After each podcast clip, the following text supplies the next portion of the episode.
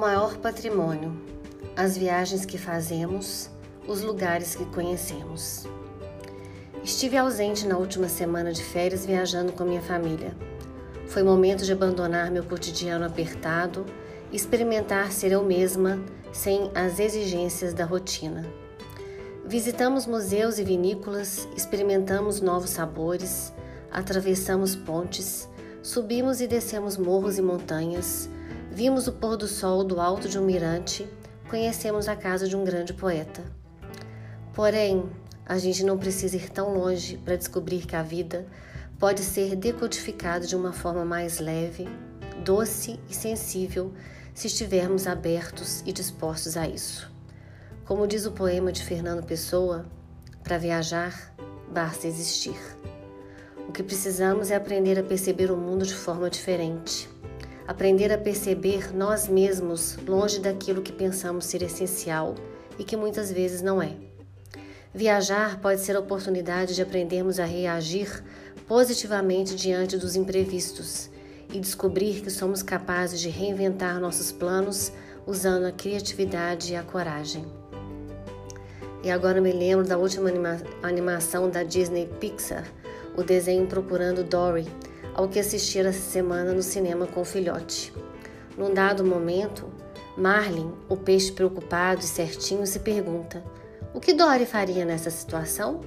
E descobre que a amiga doidinha e tranquila tem muito mais recursos para sair de apuros do que ele. No nosso primeiro dia de viagem pelo Chile, descobri que tinha reservado o hotel de forma errada no lugar de sete diárias, tinha reservado apenas uma.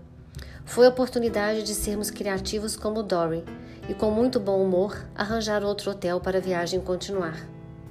Viajar é a oportunidade de nos recriarmos de formas mais simples e descompromissadas, descobrindo que o nosso mundo pode caber no espaço de uma mala e que nossos pés ficam muito mais leves usando apenas chinelos de dedo ou meias confortáveis.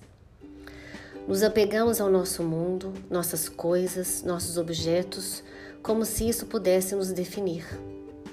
Ter uma casa, um ou dois carros na garagem, um closet cheio de roupas e sapatos, tudo isso é bom e nos dá segurança. Mas somente deixando tudo isso para trás e seguindo com uma mala de rodinhas, podemos experimentar o que aguça nossos sentidos e nos sensibiliza por completo.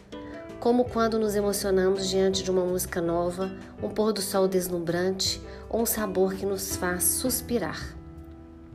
De repente descobrimos que a vida pode ser declamada como pura poesia. Basta a gente estar pronto e aberto em chegar. Fora do barulho e poluição das ruas, distante da urgência dos despertadores, Longe das mesmas paisagens e sabores, podemos acolher quem somos de fato. E nos percebermos crianças diante do mundo que acontece como grande novidade. Visitando a casa do poeta Pablo Neruda e pouco a pouco entrando na história que ele vivenciou, poetizou e imortalizou, me senti inspirada a olhar minha existência com olhos de poesia, transformando minha antiga atmosfera numa nova possibilidade. Talvez o maior patrimônio seja esse: viajar ultrapassando as fronteiras de nosso universo particular, descobrindo o que nos comove a ponto de voltarmos renovados. É gostoso investir num sapato bacana, numa roupa nova, numa bolsa diferente. Mas investir num voo que nos conduz por novos horizontes, onde poderemos nos reciclar e recriar por algum tempo, é aquilo que todos dizem: não tem preço. Não há dinheiro mais bem gasto do que aquele que usamos para viajar que permite que nossos pés toquem um solo desconhecido e nossa pele sinta o frio dilacerante ou calor reconfortante. Que desafia nossa percepção e instiga nosso olhar, que nutre nossos sentidos e aguça o nosso paladar, que nos oferece caminhos em que iremos pisar e jornadas que irão nos transformar.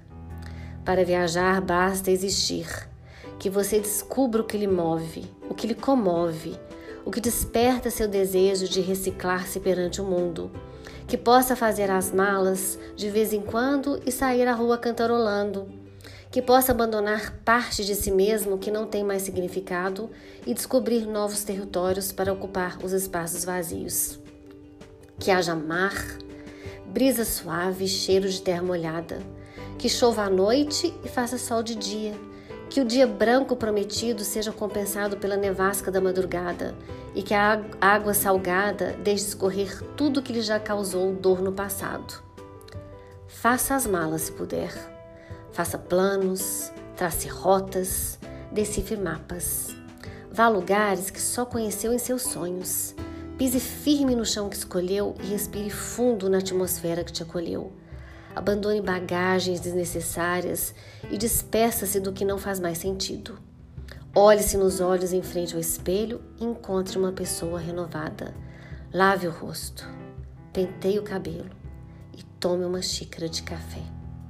Sinta-se vivo, sinta-se outro, sinta-se pronto para começar de novo.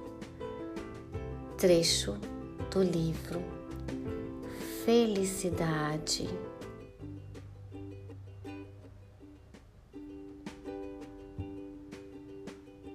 Distraída.